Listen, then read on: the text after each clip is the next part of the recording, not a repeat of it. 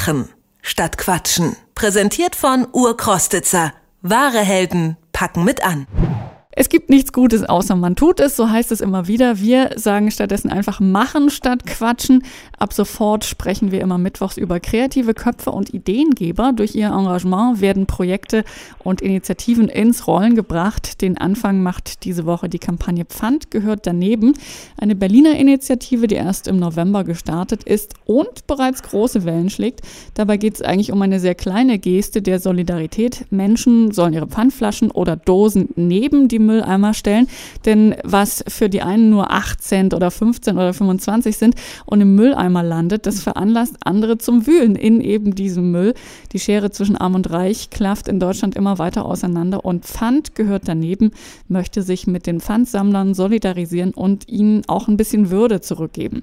Was für Aktionen da geplant sind und wie die Facebook-Kampagne mehr oder weniger zum Selbstläufer geworden ist, das fragen wir Matthias Gomille, den Initiator der Kampagne. Hallo Matthias. Hallo.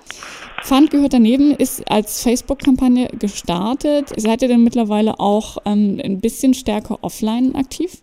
Das Hauptaugenmerk liegt natürlich weiterhin auf der Facebook-Seite, über die wir mit unseren, ich sag mal, Fans bzw. unseren Followern ähm, in Kontakt bleiben. Ist auch nach wie vor erstes Medium, wenn es darum geht, ähm, neue Ideen oder ähm, ja, Einwände zu bringen. Inzwischen sind wir auch zweierlei offline unterwegs. Einmal nach wie vor mit den Aufklebern, die sehr sporadisch äh, neu gedruckt und verteilt werden. Andererseits jetzt aber durch Lemonade auch äh, mit den Pfandkisten, die sich von Hamburg aus jetzt auf den Weg machen, sich über Deutschland zu verteilen. Das heißt, ihr geht jetzt auch Kooperationen ein, wie diese Lemonade-Geschichte zum Beispiel? Was heißt Kooperation? Wir sind ähm, für eigentlich jedwede Art von Idee offen. Und da ist uns erst einmal egal, ob diese Idee von einem Unternehmen, von einem Verein oder von einer Privatperson kommt. Und ähm, ja, in der Pfandkiste haben wir in dem Sinne eine Kooperation mit Lemonade, was sich aber nur auf die Pfandkiste bezieht jetzt. Ähm, genauso waren es ja vorher kurze Kooperationen mit, mit Künstlern, die für unsere Sache ein Statement gebracht haben.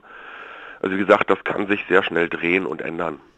Du hast gesagt, ihr seid äh, offen eigentlich für alle Ideen, die irgendwie funktionieren und euch äh, ja die Idee der Kampagne auch ein bisschen voranbringen. Äh, Aber so Sachen wie, wenn ihr Aufkleber druckt, das muss ja schon trotzdem finanziert werden. Wie macht ihr das denn? Ja, bisher ist das wirklich alles ähm, freiwillige und Spendenarbeit.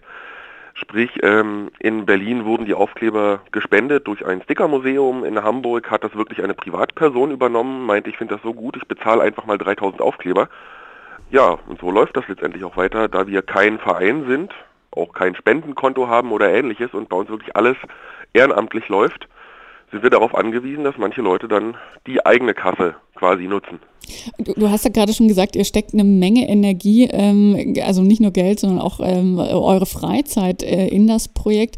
Wie viel bestimmt das denn auch zum Beispiel deinen Alltag mittlerweile? Ich habe am Anfang nicht so weit gedacht, also es war ja nicht als Kampagne geplant, die ganze Sache, sondern eigentlich nur als ein loses Statement, was ich dann halt dann via Facebook-Gruppe einmal bringe. Ähm, inzwischen ist es wirklich so, dass die Freizeit massiv eingeschränkt ist, da wirklich Kampagnenarbeit in Form von Interviews, Presseberichten etc., das muss ja alles irgendwie koordiniert werden. Und neben einem 40 Stunden plus Fulltime-Job, es ist fast so, als hätte ich noch einen Halbtagsjob nebenher. Du hast es gerade schon gesagt, dass äh, die, Idee ist ja sehr klein gestartet und ihr hattet äh, gar nicht so große Pläne damit und ihr wolltet anfangs vor allen Dingen auch anonym bleiben. Ähm, dann ist das Projekt, wie du gerade beschrieben hast, immer populärer geworden und ein bisschen zum Selbstläufer. Dann habt ihr die Anonymität tatsächlich irgendwann aufgegeben. Warum habt ihr euch denn dafür entschieden? Ja, gerade wenn ich A mit Testimonials arbeiten möchte, so fing das ja an mit unseren Prominenten, oder eben kleinere Kooperationen mit Unternehmen eingehe, wollen diese Unternehmen natürlich einen Ansprechpartner haben. Und ähm, das war, als dann abzusehen war, was für Resonanzen auf die Kampagne denn kommen, ähm, war es letztendlich notwendig, diesen Ansprechpartner zu stellen. Und ähm, die anfängliche Angst, mit dem einen oder anderen Unternehmen vielleicht aneinander zu geraten, ähm, hat sich dann Gott sei Dank nicht bestätigt und von daher gab es dann auch keinen Grund, die Anonymität irgendwie aufrechtzuerhalten. Mhm. Die Prominenten, von denen du gerade gesprochen hast, dazu gehören unter anderem Sarah Kuttner mittlerweile oder die Beatsteaks auch, ähm, die sich für das Projekt interessieren, für Pfand gehört daneben ähm, und, und die, die, diese Initiative auch unterstützen wollen. Äh, wie erklärt ihr euch denn diesen Erfolg, den ihr damit habt, also auch inklusive bei diesen Menschen? Es ist eine sehr einfache Idee erstmal, ähm, aus der sich erst auf den zweiten Blick ähm, letztendlich noch weitere Schritte ergeben können. Und ich glaube, die Einfachheit macht's aus. Es kann sich jeder erstmal was darunter vorstellen. Ähm, die meisten Leute sagen erstmal, aha, finde ich gut. Und dann fangen sie an nachzudenken. Und ich glaube, dadurch, dass wir die Hürde so gering gesetzt haben, ähm, ist es halt ein einfaches für die Leute da einzusteigen und zu sagen, ja, prinzipiell ist eine gute Sache, gefällt mir. Und das macht letztendlich auch den Erfolg aus.